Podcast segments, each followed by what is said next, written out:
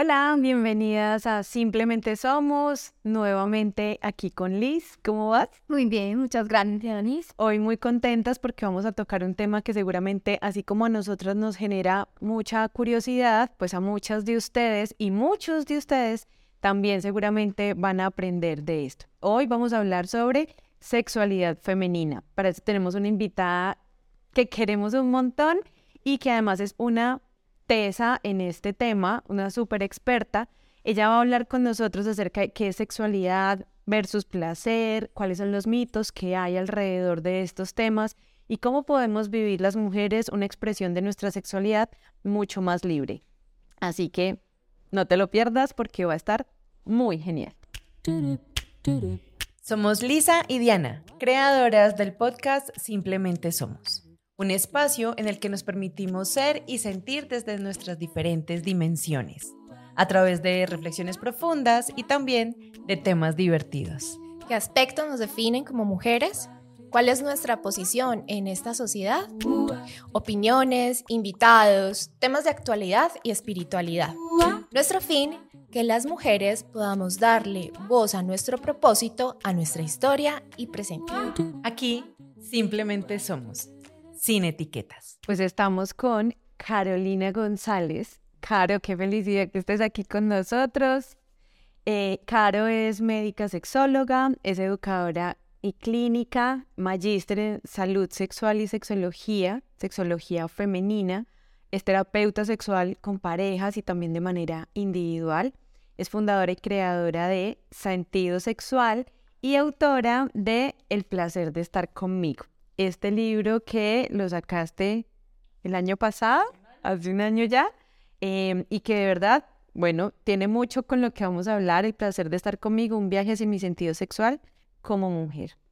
Entonces, bueno, bienvenidísima, Caro. Gracias, Dianis. Encantada de estar aquí con ustedes. Por fin se nos dio la oportunidad. Casi no Entonces, encantada de hablar de uno de los temas que más me apasionan en la vida, que es la sexualidad y justo la sexualidad femenina y pues mi primer libro que para mí ha sido un logro llegar a él y porque me he encontrado en este camino de la vida con muchas mujeres que vivimos la sexualidad de formas diferentes. Entonces, bueno, estamos para desmitificar, educar, compartir con otras mujeres. Entonces, gracias a ustedes dos por esta gran invitación.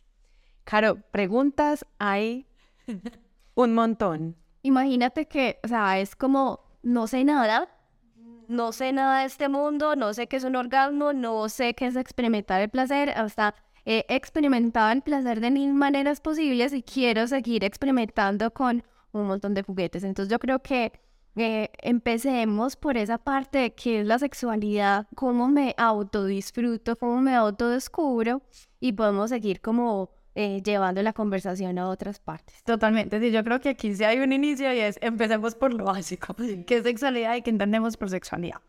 La definición de sexualidad no nos la inventamos los sexólogos, está desde la Organización Mundial de la Salud. Entonces eso nos rige porque entender las definiciones de ciertas palabras o dónde, viene, o dónde vienen nos va a hacer como que realmente nos preguntemos qué es sexualidad, cómo la manifiesta en el día a día y todo eso. Entonces, Tampoco es una definición muy vieja porque es más o menos desde el 2000 que la tenemos, pero tenemos que saber dos cosas grandes de la sexualidad. La primera es que la sexualidad es un aspecto inherente a nosotros los seres humanos.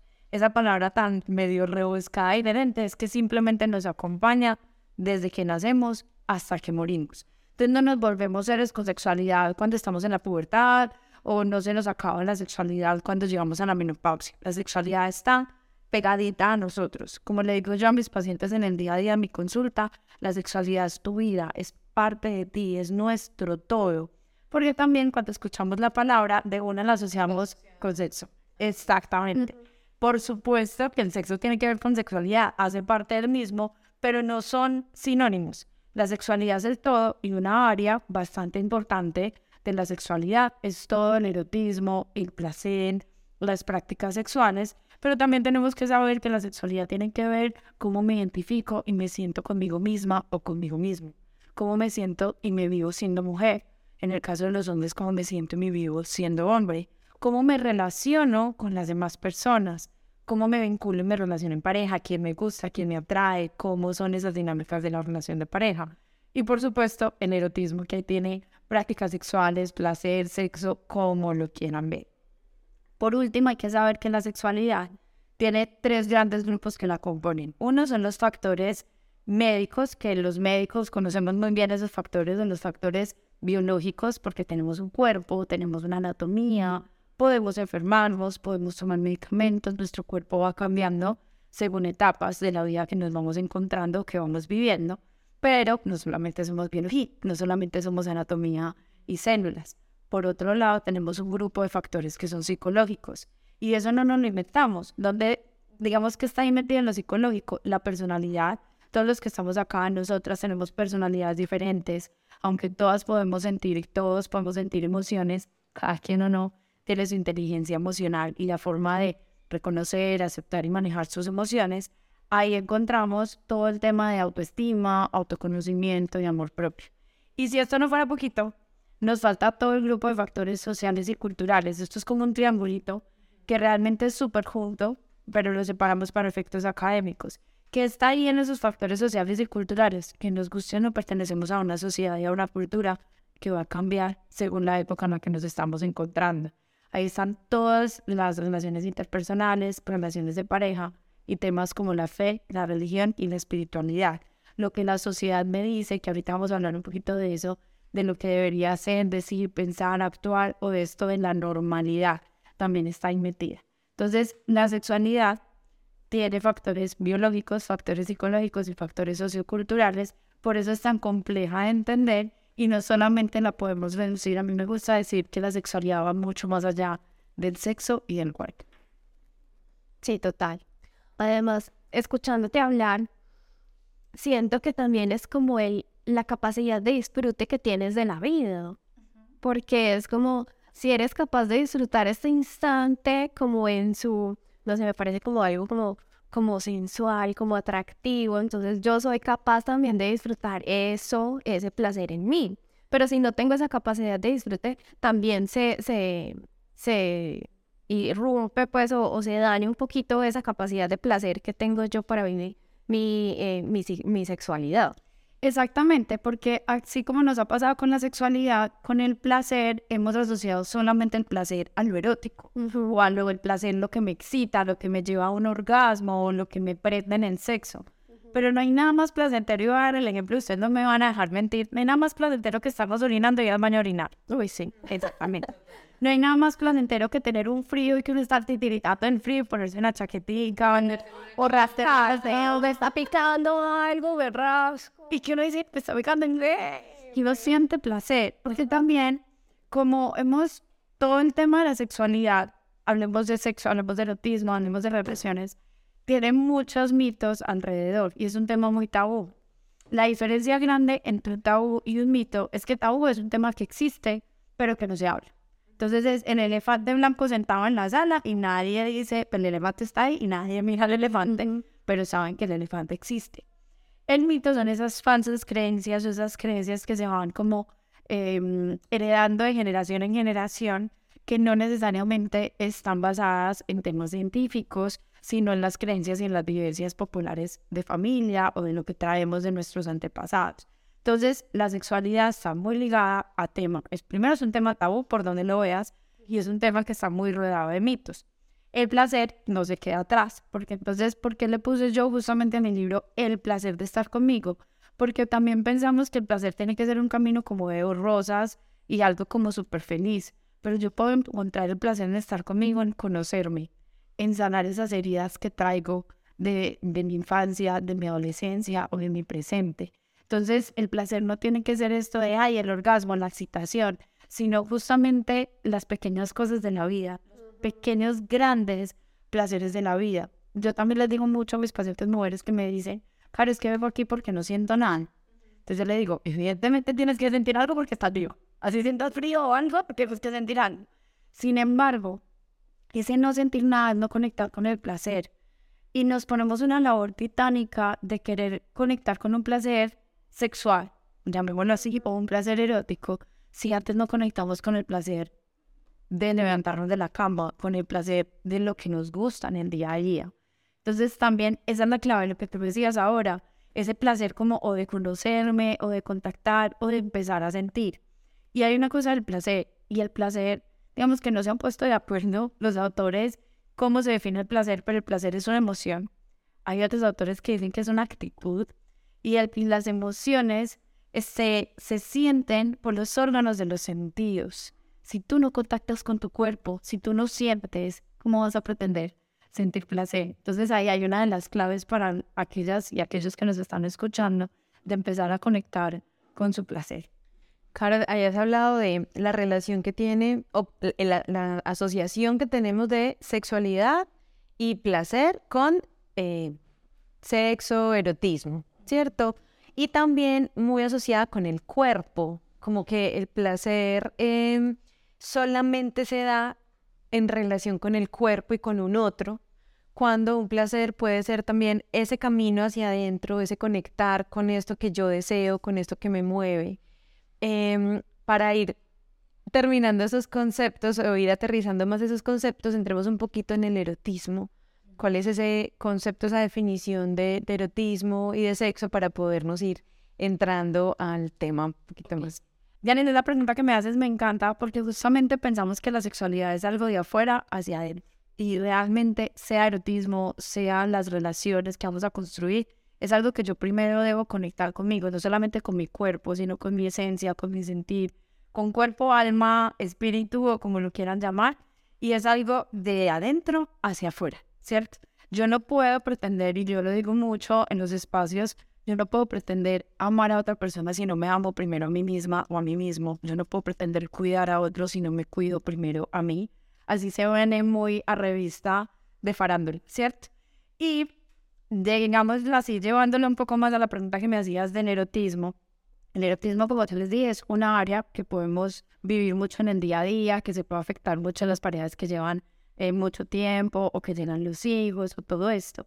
Y el erotismo tenemos también como vamos como caballitos cocheros en el erotismo porque pensamos que sexo es igual erección, lubricación vaginal, penetración y orgasmo. Yo no estoy diciendo que eso no sea rico ni placentero, pero cuando vamos así poniéndonos como esta visión de túnel, para que nos, que nos están escuchando y no nos ven, entonces es como un target, como si le pusiéramos objetivos del rendimiento, del cumplir, de lo que tenemos que hacer. Y realmente, al estar así como tan sesgados o tan ciegos en eso, estamos cerrando puertas y ventanas al erotismo, a la experiencia erótica.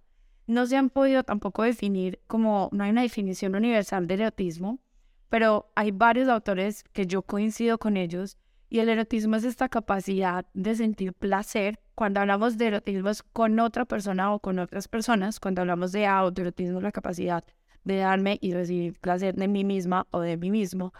Y el erotismo, la puerta entrada del erotismo son los órganos de los sentidos. Lo que yo veo, lo que yo siento, lo que yo huelo, lo que yo escucho. ¿Cómo conecto? Evidentemente sí es, digamos, suena mucho a cuerpo, pero es más allá del cuerpo porque conecta con las sensaciones, conecta con emociones y conecta con pensamientos, ¿cierto? Hay una frase que a mí me encanta, que para mí es la definición del erotismo de, de una terapeuta muy, muy experta en el tema de pareja y erotismo, y ella dice que el sexo es un lugar dentro de ti al que vas con otro. Entonces mi pregunta para ti que nos estás escuchando y para ustedes que están acá es, ¿cómo tienes ese lugar dentro de ti? ¿Te provoca ir a ese lugar a ti solita? ¿Está organizado ese lugar o te gustaría y te sientes cómodo o cómodo entrando a alguien a ese lugar? Porque si hay un momento vulnerable en, en la vida, y si hay un momento donde deberíamos estar en conciencia plena o en el momento presente, justamente es en el sexo. Y no me estoy refiriendo a sexo solamente al coito o a la penetración. Si no fuera sexo, solo se llamaría sexo oral.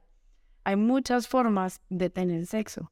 Pero entonces mi pregunta es justamente esa. ¿Cómo está ese lugar dentro de ti?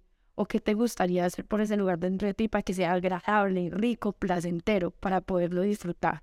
Porque el erotismo, que a mí me gusta llamarlo más así, haciendo la aclaración de que el erotismo no es como el previo a llegar al sexo.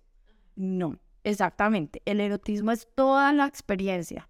Eso del fuego previo, lo mal llamamos fuego previo porque es previo y durante. Yo no puedo llegar y tocar una puerta y decir, mira, súper elegante, súper cortés y luego ya. Y luego me voy, no, yo toco la puerta y me quedo ahí paradita y hago algo más para que me inviten a pasar a la casa y para que sea disfrutable en entrar. Entonces, justamente ese es el erotismo, la experiencia erótica, cómo estimulo mis sentidos y conecto con el placer. No es solamente el hago, rindo, cumplo, porque se va volviendo monótono y ahí ya nos vamos entrando también como a esos temas, pero el erotismo es justamente esta conexión con el placer más erótico, esta conexión con los sentidos y este lugar dentro de ti al que vas con otra persona. Y qué, qué valioso, perdóname, que vuelvo y pienso en el triángulo y como, wow, cuando preguntas cómo estás, entonces es como, ¿cómo están mis mis tres dimensiones para poder responder, ¿cierto? Porque ya no, ya no salimos de este tema de, ay, sí, es que lo estoy haciendo tres veces a la semana, ¿no? Eh, eh, ya esa respuesta deja de tener vigencia para profundizar mucho más en todas estas otras dimensiones, súper. Bueno, y ahí van varias preguntas ahí con lo que acabas de tocar. Y es una, esa, ese concepto que tenemos de placer, erotismo, ¿Cómo ha cambiado en nosotros con esta, este mercado como de pornografía?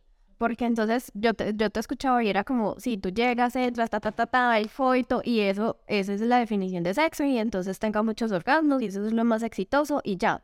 Entonces ponemos como una vara de, de medir ese rendimiento de esa sexualidad, de ese placer, medido en una, pues eso es un mercadeo del sexo, eh, en duración, aguante. En duración, aguante, un montón de cosas. Y entonces, ay, ¿cuántas veces tienes que hacer por semana? Ay, entonces, eh, pero es todo este aspecto, como ya lo estamos hablando, son aspectos que nos definen como seres humanos, va mucho más allá del coito, la intimidad con la pareja también va mucho más allá de compartir solamente en el acto sexual.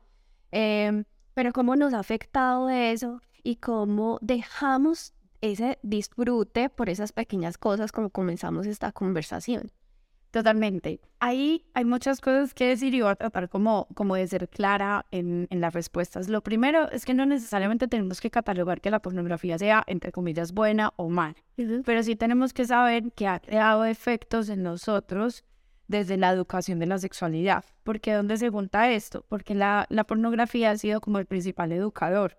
Entonces ha sido, en vez de ser el libro, la clase en el colegio, la educación de los padres, la familia, la pornografía se ha vuelto como, como la Biblia del sexo, el oráculo del sexo y de la sexualidad. Y como les digo yo muchas veces a los adolescentes, pero, pero creo que responde mucho a la pregunta, es la pornografía es la ciencia ficción del sexo.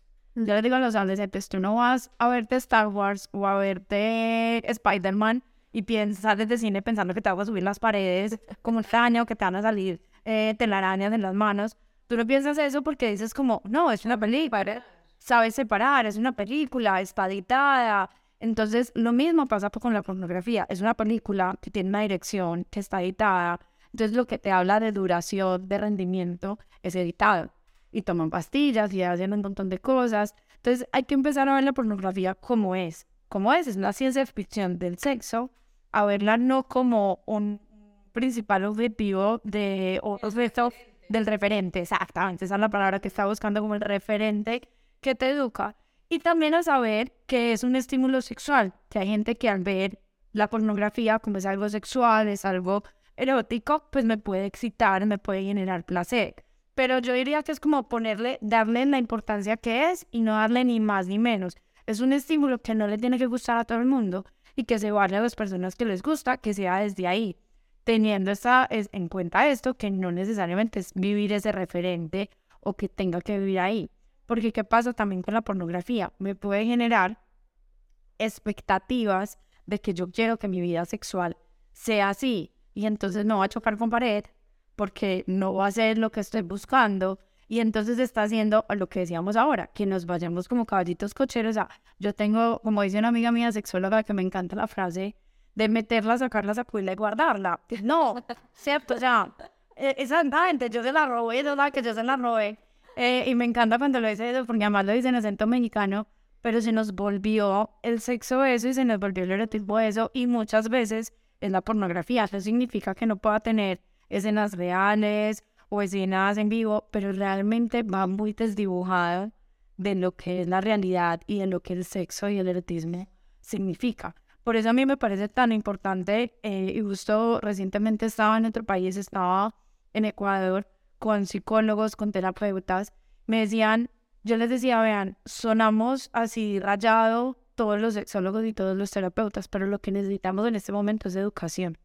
educarnos y que no sea eh, la pornografía lo que nos educa. Entonces necesitamos educación y también por eso me gustan estos espacios de podcast, me encantan los videos, me encantan los libros para quien le gusta leer, porque entonces tenemos que, en una era que tenemos Google al H no le pregunta a Google y pone el ejercicio cuánto es la frecuencia sexual, abro comillas, normal para una pareja, Google le va a decir. Pero yo les voy a decir, no existe la frecuencia sexual normal, así Google me diga lo contrario. ¿Por qué? Porque pues lo normal para mí no necesariamente es normal para ti, que ahorita hablaremos como un poco más de eso. Entonces, primero es educarnos, pero de todas las fuentes de información que tenemos, busquemos fuentes científicas o de personas o de profesionales que nos puedan dar como esas bases para construir y que no sea la pornografía nuestro referente o nuestra Biblia del sexo. Caro, y otra cosa que mencionas ahí de las clases de sexualidad, porque es que pues estamos muy acostumbrados a que la clase de sexualidad es como no quedar embarazada. pues ya, y las enfermedades de transmisión sexual. Protégase, no quede embarazada y esto es clases de sexualidad. No vamos más allá, no exploramos más allá y nos falta muchísimo en esa forma de autoexplórese, pues también es colegio jamás, jamás en la vida. O sea, yo colegio más no, es claro, eso no. Anillo de castidad, sí, o sea, no. Entonces sí nos falta mucho en esa parte de, de, qué es lo que eh, sentimos, el placer, y todos estos conceptos que estamos hablando. Y pues, yo no sé, o sea, llevamos muchos, muchos años hablando de este tema como, bueno, la sexualidad es otra cosa, pero no, no se hace nada en los colegios, desde el, desde el principio, y se ha hecho mucho más común que los pelados sean educados por el televisor o por lo que encuentran. Pues por la pornografía, inclusive pues yo me acuerdo las películas nos muestran en, los años 50 pues los papás desesperados cogiendo la, la revista con la, la Playboy en, en calzoncitos chiquiticos y esa era la educación sexual que tenían y pues realmente no hemos avanzado mucho desde eso. Totalmente, ahí qué pasa, hay tres cosas grandes como con la educación y qué tiene que ver esto con el tema de la sexualidad femenina, todo, porque mucho de lo que yo me encuentro en el consultorio, mujeres que no pueden lograr el orgasmo, que tienen dolor con la relación sexual, que tienen vago deseo, están más ligados a factores psicológicos y sociales que a factores médicos o biológicos, ¿cierto? A veces pacientes me dicen, Caro, es que tú eres mi terapeuta. Yo sí, yo soy psicóloga, pero yo soy de terapeuta. O me felicitamos para el día del psicólogo y no por el día del médico, precisamente porque siempre va a haber una responsabilidad de mi parte de descartar que no haya nada orgánico o médico que me esté generando ese vago deseo o que me esté generando esa disfunción sexual. Sin embargo, el 80%, otros autores dicen más que el 70%, pero 7, 8 de cada 10 mujeres con alguna alteración o con alguna disfunción sexual, ahí también entran los hombres, son más por factores psicosociales, este ladito del triángulo que les decía ahora, que por factores biológicos, aunque tengamos la obligación como médicos y que trabajemos en la salud sexual de descartar, porque como yo les digo a mis pacientes popularmente, no le voy a dar una sexoterapia, una terapia sexual a un hipotiroidismo, pues mejor el hipotiroidismo, le te consulto y también trabajo otros factores porque cualquier disfunción sexual no es causa de una sola cosa, son siempre multifactoriales. Pero entonces, ¿qué pasa con la educación? En la educación, o más bien el analfabetismo sexual, porque podemos ser muy inteligentes en muchos temas, pero en sexualidad estamos en bañales. Y creo que, creo que no hemos llegado más adelante, ¿cierto? Sí han habido avances, no puedo como negar en el que no y ha sido como una de mis luchas y en las luchas de la sexología, de educar, de formarnos, de tocar puertas en los colegios, porque también por mucho tiempo se ha pensado que educar en sexualidad a los niños es enseñarles a tener sexo. Entonces los papás dicen como, no, no, no, veía así. Pero una cosa que tocabas es fundamental y es muchos de nosotras que estamos acá o de los que nos están escuchando recibimos una educación sexual basada en el miedo. Cuidadito quedan embarazo. Cuidadito le pegan una enfermedad de transmisión sexual. en ser una buena niña también. Exacto. Ah, no, es que ese tema, déjame decirte, el de la buena niña y la perfecta, la perfecta esposa, la perfecta hija, la perfecta trabajadora, la perfecta mamá, nos da, pero Eh, para mí es una de las principales disfunciones o la que causa más disfunciones. Porque entonces es como, y tengo que ser perfecta en la cama. Porque ser perfecta en la cama, ¿cierto? O perfecta O dispuesta siempre. O dispuesta siempre. O también me pasa mucho, haciendo como un paréntesis y ya vuelvo a lo de la, a la educación para no irme de ahí. A mí me llama mucho la atención una de las principales disfunciones en las mujeres y en motivo de consulta de sexualidad es el bajo deseo o la pérdida del deseo. Y a mí me llama mucho la atención, pero esto es educación, esto es de lo que hemos recibido hombres y mujeres. Y entonces llegan a mi consulta, por ejemplo, en pareja, o llegan las mujeres solas y dicen, claro, es que siempre me decía, me sino que yo le diga, siempre está listo, entonces aquí la el problema soy yo. Acá la que está mal, porque soy yo la que no deseo, abro comillas, acá la que está mal y da el problema como si fuera el defectuosa o el bicho raro en la tierra, soy yo. No, pero vamos a dar eso en paréntesis. Terminemos educación porque para allá igual. paréntesis. Sí, Listo. Educación. Tres cosas importantes de la educación que han llevado a que estemos. La primera es que ha sido basada en el miedo. La segunda es que muchos programas que empezaron a existir y que existen y se dieron cuenta en México y en Colombia de vengan, estamos yendo a los colegios, estamos yendo a las universidades, estamos dando condones, todas las cosas, pero las cifras siguen para arriba disparadas y esto no mejora, ¿cierto? Y entonces ahí se empezaron a dar cuenta que es que estábamos informando y no estábamos educando. Y es una gran diferencia. Es como tener el pie derecho y el pie izquierdo. Yo necesito los dos para tener una marcha continua. Pero informar es yo tomar y dar la información de si el ciclo es esto, el erotismo es esto, sexualidad es esto, un condón se pone así, la infección de transmisión sexual son estas, tal, y ya, ¿cierto? Pero ¿qué tanto estamos educando? Y sin un sentido para ese chico. Exactamente. ¿Y qué tanto estamos educando en valores? ¿Qué tanto estamos educando en algo que yo le vine a ver la importancia ya siendo sexóloga y es que tanto estamos educando y que tanto nos estamos educando y desarrollando habilidades para la vida? Habilidades para la vida de comunicación asertiva o asertividad, de saber que si yo tomo una decisión, porque lo tercer punto que yo iba, toda acción tiene su reacción y tener sexo tiene sus consecuencias. Si yo tengo sexo sin protección, sobre todo y tal, pues puedo tener una consecuencia así de un embarazo no planeado, sí de una infección de transmisión sexual. Pero seamos sinceros, si eso no tuviera nada bueno, nadie lo haría. Entonces, si yo también me monto en un carro, y yo se los digo así a los adolescentes y se los digo así a mis pacientes, pues todos sabemos que montarme en un carro, saber manejar, tiene sus ventajas porque me da libertad, me da movilidad, me puedo desplazar, tranquilidad, muchísimas cosas. Pero ¿qué pasa si yo me monto en un carro sin el cinturón de seguridad, tomando alcohol y no sigo los límites de velocidad? En ambas, si me monto en un carro en las dos, tengo opciones y tengo probabilidades de riesgos de accidentarme, pero no va a ser lo mismo si me accidento siguiendo las reglas de tránsito, eh, con el cinturón, ya decir con el condón, pero es como no, con el sexo, con el cinturón y todo eso, a que si no sigo esas reglas. Entonces, por eso es tan importante no solamente informar, sino también educar. Por eso cuando a mí me piden como, ay, quiero que asesores a mi adolescente, yo siempre les digo a los papás, primero a ti, porque tú eres el que lo ves en el día a día.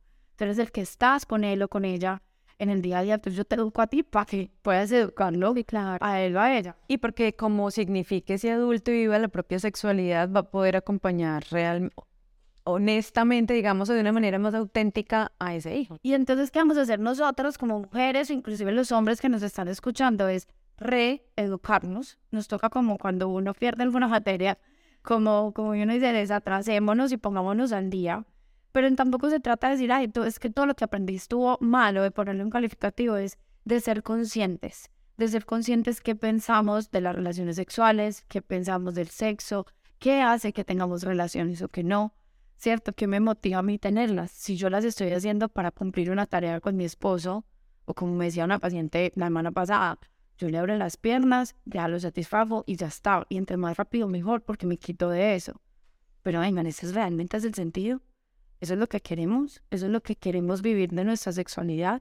Porque realmente eso nos aleja más del sentir. Entonces la educación es esta base, que no sea la pornografía y que sea una educación como llamamos nosotros, positiva, no solo de adolescentes, pues ya no somos adolescentes muchos de los que estamos acá o muchos de los que nos están escuchando, pero es ok, ¿qué quiero significar?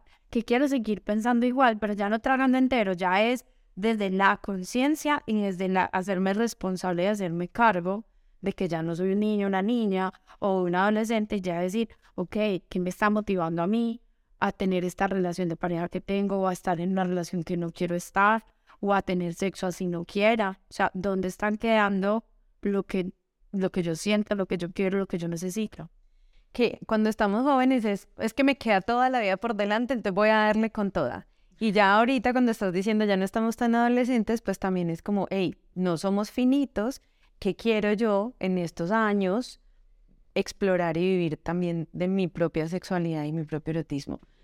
Y me voy a ir otra vez a ese paréntesis que teníamos ahí, porque claro, es real que cuando uno piensa en terapia eh, o ir a una sexóloga, parte de algo está mal estamos mal y usualmente es real que la mayor, el mayor porcentaje es, es que la mujer no está deseando. Es que en esta casa se acabó porque ella ya no quiso más, ¿no? Como, o yo ya, yo siento que estoy mal, lo que tú estás poniendo de ejemplo, eh, y ahora cuando estás haciendo todo este ciclo, digamos, de comprender realmente y hablas de analfabetismo, creo que todos también valdríamos la pena valdría la pena tener un espacio de aprendizaje y de terapia también, no porque estemos mal, sino para podernos nutrir y expandir esa mirada con la que hemos crecido durante tantos años y que nos ha hecho vivir unas sexualidades a veces tan malentendidas o obligadas. Yo también acompaño mamás desde mi lado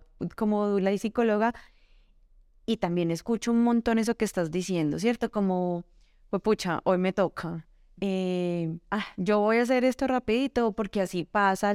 Y entonces es como, también hay incluso desde el cerebro, hay una sensación de abuso también, ¿no? Porque es como, estoy haciendo algo en contra de lo que yo quiero, a pesar de que el otro no me esté forzando, ¿cierto? Pero yo me estoy poniendo ahí para cumplir. Y es muy complejo porque siento que además se va volviendo una bola de nieve en la que cada vez se va volviendo más cumplir una obligación voy alejándome mucho más de mi propia sensación de placer porque cada vez si va a ser obligada o va a ser en contra, pues entonces me voy más anestesiando frente a esto. Entonces, cuéntanos un poquito de, de, profundicemos un poquito ahí y ya nos podemos ir entrando, yo creo, a cómo podemos entonces, entendiendo que tenemos historia, las voces que nos llegaron desde niñas, ¿cierto?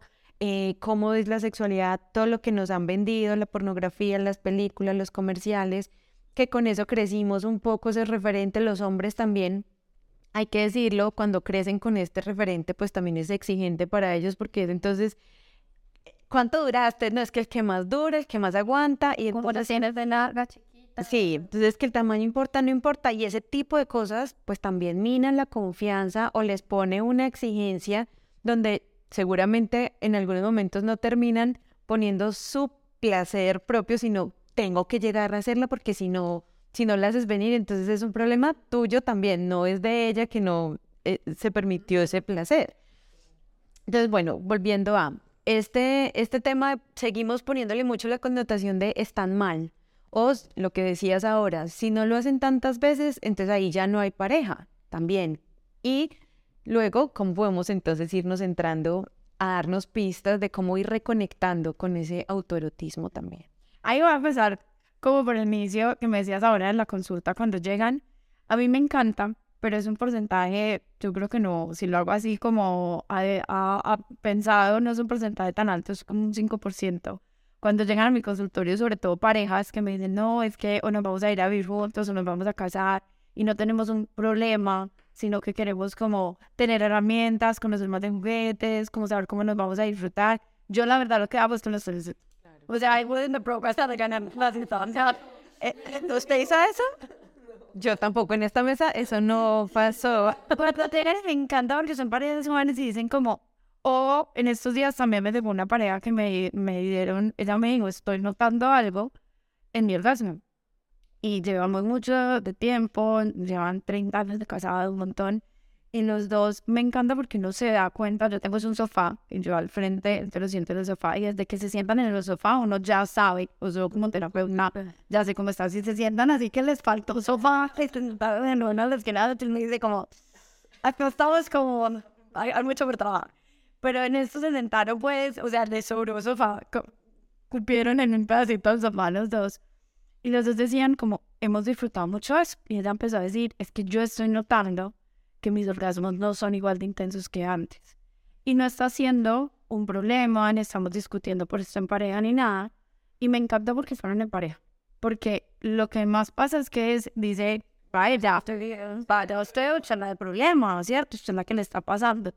Y fuera en pareja, y eso de una, ya dice como una predicción positiva de, de que esa, esa pareja que necesita, esa pareja no necesita terapia. Esa pareja necesita asesoría. Y mira qué es lo que está cambiando, qué se puede hacer, porque entonces ya va entrando factor de la edad, no necesariamente desde la belleza, pero factor de la edad, si hay hijos, entonces así los hijos tengan veintipico de años, ese piso pélvico sufrió, o sea, hay otras cosas que uno dice, venga, hagámoslo más desde lo que decimos en salud profilaxis. Prevengamos que esto no se vuelva un problema, pero en este momento no lo era. O cuando llegan las parejas así de queremos asesoría de juguetes, queremos asesoría para no caer en la monotonía, o hay algo que de pronto no, alguno de los dos no nos está cuadrando del todo, pero no lo vemos como un problema o un inconveniente, sino como algo que en el futuro no queremos que se nos vuelva a eso. A mí me encantaría que fuera al revés, que las cifras se voltearan, que así llegaran al 90%. Pero el día a día o el común es que las personas que llegan a mi consultorio, hombres mujeres, pareja, primero ya pasaron por tres ginecólogos o por cinco urólogos, ya fueron a, a dos terapeutas, no sé qué. Sexólogo es como, eres mi cartucho 10. Entonces, no, sin presión, le damos vergüenza. Total. Yo tengo pacientes que llegan, yo me considero pues como muy eh, sociable, muy amena, pero yo hay veces llego, hay los hombres llegan hay veces como tan ansiosos que me pegan la ansiedad. bueno, calma, tranquila, tú puedes, vete, te acompaño. Entonces, porque justamente es eso, porque además también si tenemos temas con la sexualidad, más tenemos temas con un sexólogo, porque así como muchas veces pensamos, ay no, yo no estoy loco, yo no voy a ir donde psiquiatra, eh, decimos como, ay, no, yo que voy a ir a decirle a cualquiera parecida loca que yo no conozco, que, que tal cosa. Entonces, voy a exponerme, voy a ser vulnerable. Entonces, también ese, e, e, eso, digamos, ha hecho que, que lleguen a las consultas cuando ya, ya las cosas están de otro color, ya pasaron como de clarito a oscuro. No significa que no se pueda hacer nada, pero también muchas veces vamos buscando, ligándote un tema con el otro, vamos buscando como esta norma, esto como yo quiero desear más, quiero tener el mismo deseo de mi pareja, no es como buscar mi deseo, sino buscar el de mi pareja. O también nos va pasando que es como, no, vengo así con, vengo, a mí me dicen muchas veces que yo vine donde vos porque soy sexóloga, pero sos médica, entonces es como, dame una pastilla o recetame algo, solucioname esto ya, solucioname esto ya, además queremos, como, como prácticamente eso, entonces yo les digo, mira, te tengo una buena y una mala. La buena noticia es que esto sí puede ser diferente. La mala es que esto no depende de mí. Muchas veces depende de un proceso y depende de qué quieres hacer tú por ti. Porque no se han inventado, y creo que no se la van a inventar, no se han inventado por, por tan diverso que es una pastilla para el deseo. Sí puede servir la pastilla eh, para la lubricación, para la erección, para mil cosas, pero además el deseo está muy formado y ahí te, me voy yendo a lo que decías ahora, por muchos factores psicológicos, cómo me estoy sintiendo yo en esa relación. Entre más sexo yo tenga por cumplir o por hacer la tarea, como decía Yanis ahora, más me voy a alejar, porque si hay un amigo número uno, yo le digo el number one, el, el enemigo número uno del, del deseo es la presión. Cuando el deseo se siente presionado de hoy toca, él se pone en la hoy, ay Dios, no fue conmigo. Dios, Dios que me diga que no. Hay, una, hay dos autoras que me encantan. Una es una ginecóloga que se llama Bason, que ha estudiado mucho la respuesta sexual de nosotros las mujeres y el deseo. Y otra que se llama Lori Broughton, que ha, hecho, ha llevado el mindfulness, al mindful sex, a estar presentes en el momento. Y ambas coinciden que el deseo sexual yo lo puedo cultivar dentro de la relación sexual o inclusive en el día a día. Pero ¿qué es lo que pretendemos? Es que yo tengo a mí lo que les, lo que mi pareja decía, es que a mí eso me tiene que prender. Si a él le prenden, a mí también. Entonces es como, no me conozco. Lo que decíamos, o lo que decían desde el principio, no conecto conmigo, no conecto con mi placer. Entonces ahí es cuando yo lo vivo de externo a interno, ¿cierto? Entonces, hablando de esto del deseo, ¿por qué lo traigo a colación y por qué es importante? Porque una de cada tres mujeres en Latinoamérica tiene una disfunción sexual del deseo sexual. Eso es muy alto. O sea, hagan cuentas. Si uno está en un grupo de 10 mujeres, hagan cuentas. Sí. Si uno está en un grupo de 5 mujeres, hago cuentas. Entonces acá, ¿qué pasa? Y las disfunciones sexuales no son enfermedades, pero también nos ha pasado que lo hemos patologizado, que hemos dicho como si estuviéramos defectuosas y realmente yo les digo a mis pacientes, no estás defectuosa, primero porque no eres una máquina, yo veo es un ser humano, ¿cierto? Y segundo, le digo, yo te digo esto de una de cada tres, no para que digas, yupi, me pasó a mí, pero si por lo menos digas como, ah, no soy la única bichos. Y ustedes no se imaginan cómo llegan, eso no es angustia, esos llegan es como, como debatidos, carizvagos, eh, se les nota en la parte de la corporalidad y yo he tenido pacientes que me dicen, hombres que me dicen, Claro, es que me dicen que tengo otra, o me dicen que soy gay, o me dicen que no sé qué. Ojalá tuviera otra porque así sabría que mi cuerpo desea, pero es que no me provoca ni la mía, ni otra, ni otra. No. Entonces también, claro, si se los doy en cifras, el 35% de las mujeres tienen una disfunción del deseo versus un 15% de los hombres. Evidentemente es mucho más bajito, pero vengan, es un 15. Sí, siendo, es un 15. Entonces ahí también tenemos que saber cómo esa parte y que mucho nos ha llevado justamente la educación, todo lo que tenemos y hacemos. Aquí, por ejemplo, una cosa que tú decías como de crear espacios, porque también no, no hablamos como, por ejemplo, a mí como sexóloga no me sirve el voz a voz. El voz como, ay, ve, te recomiendo mi sexóloga que es buenísima, o ve, necesito una sexóloga recomendada. No, a mí, la mayoría de mis pacientes me llegan por donde, san internet, ¿cierto? O redes sociales, que me ven que me conocen, entonces ya empieza como, ay, yo quiero tener vida o perfil, voy buscando. También ya hemos creado una red más de salud por que me la mandan ginecólogos, urólogos, pues digamos remisión, pero es el 10, 15%. He tenido en muchos años que llevo de experiencia solamente como cinco pacientes que me han llegado por pacientes. Y los mismos pacientes me dicen como, Carol, le dije a tal, yo no sé si sabes que te, voy a contar yo no sé qué, yo les digo, tranqui, yo lo grabo en mi memoria cerebral, estoy pendiente. Y muchas veces me dicen, ay, Pepito que viene contigo me contó, o no me dicen ni de Pepito ni de Pepita. Y que volvemos al tema que todavía sigue siendo muy tabú. Claro, se nos está acabando el tiempo y no queremos em, terminar, por supuesto, sin que nos des una ventana eh, de ideas de cómo conectar y ir retomando esa conexión con el autoerotismo. Quiero antes dejar esta frase que me pareció también súper valiosa para todo esto que has venido hablando de no existe una sola forma de sexualidad, no hay una sola forma, hay tantas sexualidades como seres humanos y a mí eso cuando te lo escuché en alguna clase me pareció súper bonito y es el zapato que va bien a una persona es estrecho para otra, no hay receta de la vida que vaya bien para todos. Además lo dijo Carl Jung, que también es un autor que me encanta. Entonces, bueno, ahora sí, para ir cerrando, pero cerrando un broche de oro, y es esto, ¿no? Como, ¿qué podemos ir haciendo para esa reconexión? Regla número uno, es saber que no hay reglas que se apliquen o que se copien y peguen a todo el mundo. Acá no hay una orden médica que no es que paso uno, paso dos, paso tres, paso cuatro, paso cinco y lograste ya conectar con tu placer y eso. Entonces, lo más importante es que respetes tu proceso y respetes tu ritmo. Lo segundo de esto es fomentar mucho el autoconocimiento, conocerte, conocer a ti que te prende, a ti que te excita, conocer a ti que te Conecta con el deseo. ¿Cuándo deseas más a tu pareja? ¿Cuándo lo deseas menos? ¿Cuándo te sientes más sexy? ¿Cuándo te sientes menos sexy? Un aspecto súper importante es ni culpar a la pareja o ni culpar al otro, ni culparme o autoculparme de yo soy la del problema o él es el del problema, ni nada por el estilo. ¿Cuál es la invitación principal? Que esto va a ser la clave y me encanta y es hacerme responsable de mi placer. Yo soy responsable de mi placer, si lo quiero para así más erótico, yo soy responsable de mis orgasmos y mi pareja o la persona con la que yo estoy, sea una relación casual, una relación eh, a largo plazo, lo que sea, es responsable de su placer. Eso no significa que a él, a ella no le importe nada mi placer o el placer de la pareja, sino que todo lo contrario. Cuando yo me hago responsable de mi placer, ¿y qué es eso? Cuando me conozco, sé, sé que me gusta, que no me gusta, sé comunicar eso que no me está cuadrando o que no me está gustando.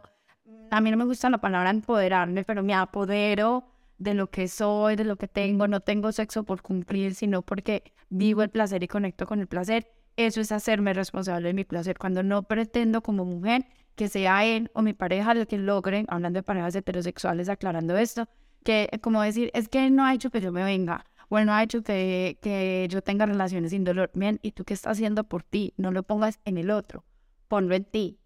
Hay otra reglita de oro que me encanta, lo que les digo es que, lo que les decía ahorita, es que no es un copiar un pegar, ¿cierto? No es necesariamente lo que te funcione a ti para conectar con tu placer, me funcione a mí, pero sí hay reglas básicas. Y una es, cambiemos el tener por el querer.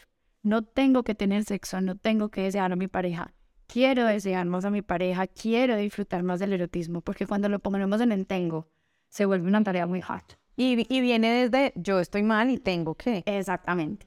Y lo otro que lo mencionabas ahorita, que no profundizamos al respecto, es conozcamos nuestro pasado para elegir qué queremos ser en nuestro presente.